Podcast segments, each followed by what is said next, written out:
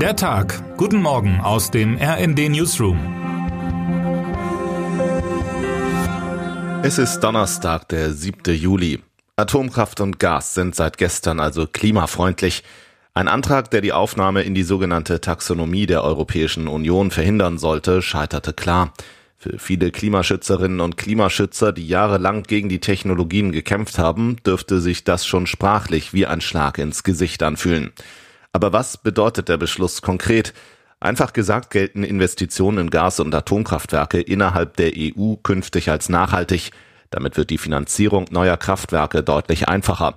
Kritikerinnen und Kritiker befürchten zudem, dass sich Regierungen, Förderbanken oder auch die EU-Kommission selbst auch bei zukünftigen politischen Entscheidungen an der Taxonomie orientieren könnten. Etwa dann, wenn es in der Zukunft darum geht, Hilfsprogramme für bestimmte Branchen aufzusetzen. Für unseren Korrespondenten in Brüssel ist diese Entscheidung ein schwerer Fehler. Und das nicht nur, weil die EU eigentlich ein weltweites Vorbild im Kampf gegen die Erderwärmung sein wolle. Das Europaparlament hat ein wichtiges Werkzeug im Kampf gegen den Klimawandel ohne Not aus der Hand gegeben, schreibt Damir Fraß. Und am Ende könne ausgerechnet Wladimir Putin von der Entscheidung profitieren. Das so geförderte herkömmliche Gas kommt ebenso wie ein Großteil des in Europa genutzten Urans aus Russland. Dass Gaskraftwerke als nachhaltig eingestuft wurden, kommt der deutschen Regierung wahrscheinlich nicht ungelegen. Betrachtet sie doch Gas als Brückentechnologie, ohne klar zu erklären, wohin diese Brücke eigentlich führen soll. Eine Tatsache, die eine Forschendengruppe rund um Professor Claudia Kempfert am renommierten Deutschen Institut für Wirtschaftsforschung DIW verantwortlich für Energie, Verkehr und Umwelt in einer neuen Studie scharf kritisiert.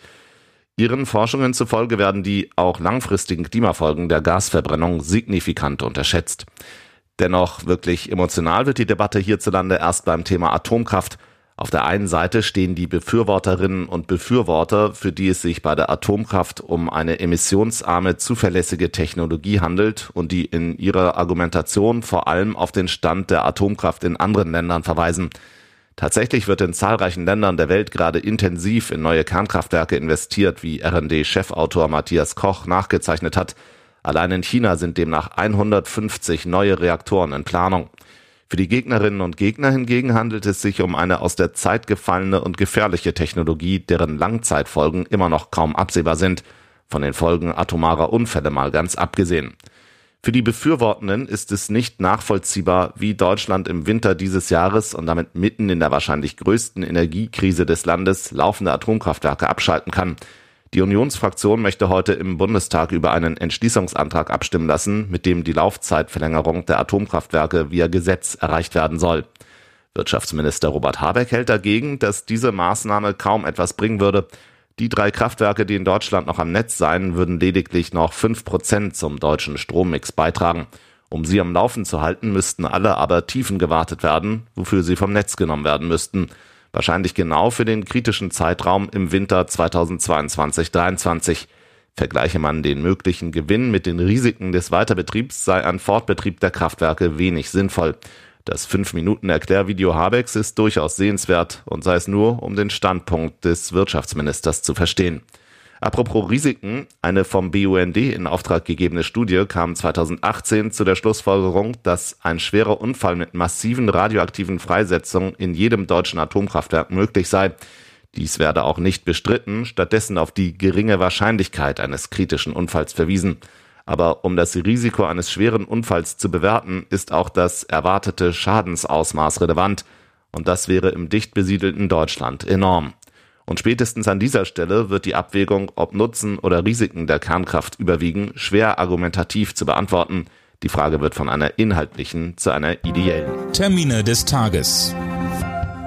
Der Bundestag stimmt heute über ein umfangreiches Gesetzespaket für einen schnelleren Ausbau des Ökostroms aus Wind und Sonne in Deutschland ab. Dies spielt eine Schlüsselrolle in der Strategie der Bundesregierung, um Klimaziele zu erreichen. Außerdem soll mittel- und langfristig die Abhängigkeit von fossilen Energien verringert werden.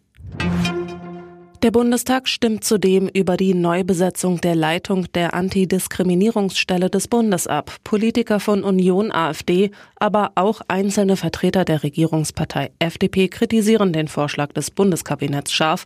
die Publizistin Ferda Ataman auf diesen Posten zu wählen. Sie sprechen ihr die Eignung für das Amt ab und bezeichnen sie unter anderem als linke Aktivistin, die für spaltende Identitätspolitik stehe. Wer heute wichtig wird. Um 22.15 Uhr erklärt Bundeskanzler Olaf Scholz seine Politik und stellt sich in der ZDF-Sendung Maybrit Illner Bürgerfragen. Und damit wünschen wir Ihnen einen guten Start in den Tag. Text Paul Berten, am Mikrofon Tim Britztrup und Anna Löwer. Mit rnd.de, der Webseite des Redaktionsnetzwerks Deutschland, halten wir Sie durchgehend auf dem neuesten Stand. Alle Artikel aus diesem Newsletter finden Sie immer auf rnd.de slash der Tag.